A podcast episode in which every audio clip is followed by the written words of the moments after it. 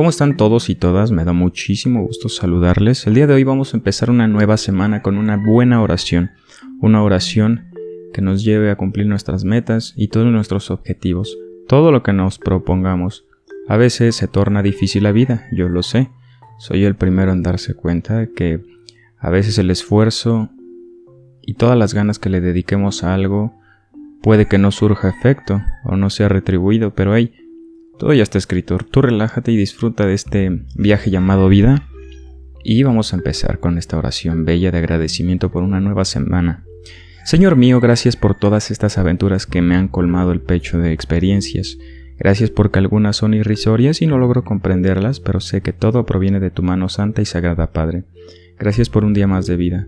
Te pido por favor que llenes de bendición este hogar. Gracias por darme este templo, por darme esta morada. Ayúdame a ver en cada rincón de este de este hogar bendición y amor, la dicha de estar contigo y, gracias por estar presente en mi vida y en mis días.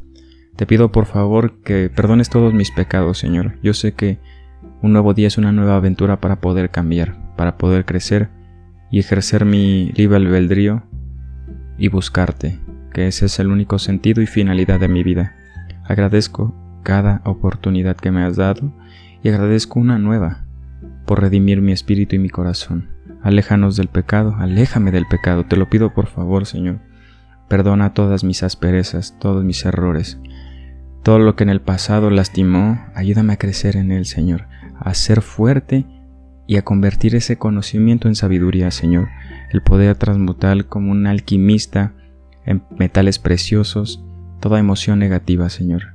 Ayúdame a aprender y crecer en todos mis errores, a ser un perdedor bueno. ¿Qué hacen los perdedores buenos? Crecen ante la adversidad, Señor.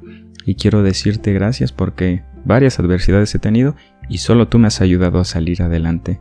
Agradezco cada oportunidad que he tenido en esta vida por pedir perdón, por agradecer.